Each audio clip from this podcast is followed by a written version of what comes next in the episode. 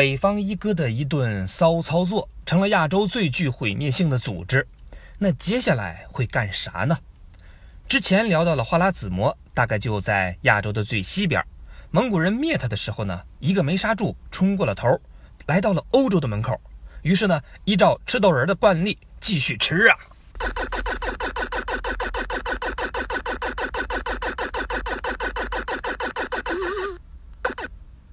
冲出亚洲，走向世界。其实，蒙古扩张的本质是游牧民族呢，并不是善于在固定的土地上经营，必须不断的扩大地盘，掠夺财富，他们才能生存。这就是蒙古帝国第二次西征。那这次的目标呢是欧洲。这次西征的主帅是成吉思汗的儿子，新的大汗窝阔台。他一直杀到了欧洲的匈牙利。等到成吉思汗的孙子辈儿。大家拿出地图一看，耶，这个地方我们好像有路过哟。于是呢，又有了蒙古帝国的第三次西征。那这次的主要目标是中东，大概阿拉伯、伊拉克、叙利亚这些地方。好吧，到这儿呢，蒙古人已经征服了大半个欧亚大陆。此时的蒙古大汗是蒙哥，蒙哥不认识没关系，他爸爸你肯定熟悉。我是当不了折别的了。你多射一点，自然就会好的。我也是晚上偷偷的练，这才会比你射的好。我这样，以后怎么会成大英雄呢？你一定行的。国靖，让我看看你这把刀。咦，怎么上面刻着两个字啊？我不知道。我很小的时候，娘就给我带着了。我们在那块石头上刻上字，从此皆为安塔。什么安塔？就是兄弟的意思。一结拜成为安塔呢，就有福同享，有难同当。啊，好啊！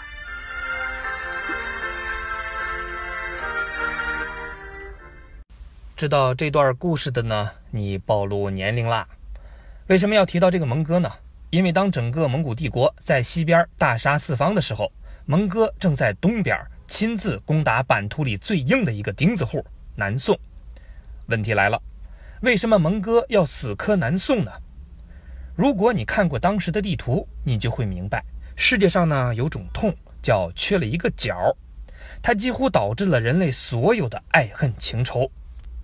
我们之所以说蒙哥死磕南宋，是因为他真的被南宋磕死了。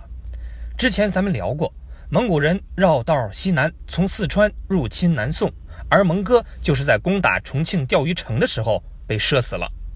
蒙哥作为蒙古的皇帝。亲自战死在沙场是死得非常不其所的，因为他还有两个弟弟，一个叫阿里不哥，这会儿呢正在蒙古老家，随时准备自己接任大汗；而另外一个弟弟呢，这个时候正跟蒙哥一起攻打南宋，当然没有在一块儿。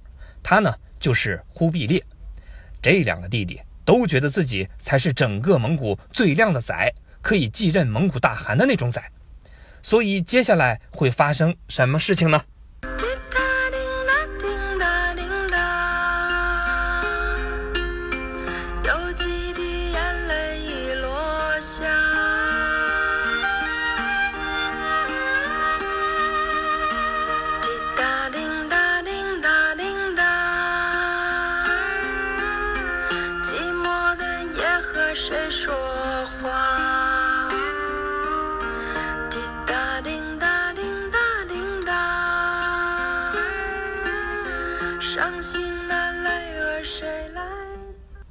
地打地，这俩人之中呢，忽必烈比较悲催。他听说只要跟老板一起做项目，日后一定飞黄腾达，顺利的成为接班人。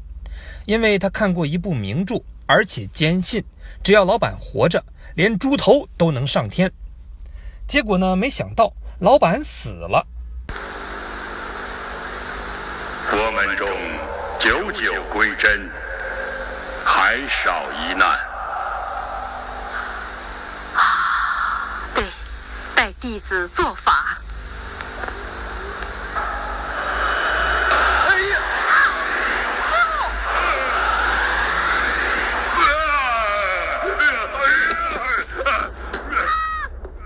这里呢还在打南宋，阿里不哥就要在老家继位了。忽必烈心急如焚，要跑回蒙古去征大汗。接着呢，就发生了之前贾似道的故事。忽必烈一回家不要紧，南宋因此延长了十几年的寿命。忽必烈呢是一个厉害角色，回蒙古硬生生把阿里不哥干趴下，当上了蒙古帝国的大汗。那后边的事情呢，大家就都知道了。忽必烈再次南下，最后终于把南宋给灭了。到此为止，蒙古基本上完成了他的版图。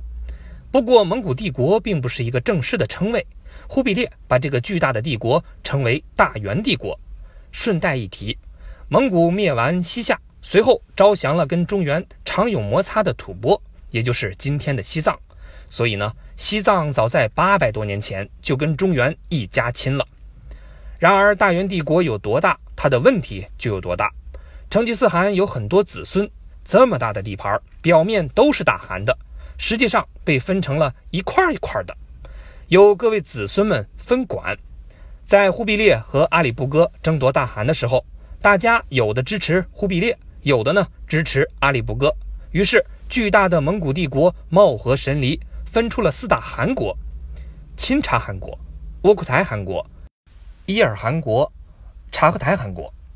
严谨的说呢，以上四大汗国这是大致的划分，并不精确，而且四大汗国仍然存在争议。有兴趣的朋友呢，自己再深入了解吧。我呢，毕竟是一个做珠宝的，哪儿管得了这么多呀？忽必烈虽然是大汗，但基本管不了四大汗国。好在他成功拿下了南宋之后，在东方有了一整块的自留地，这就是元朝。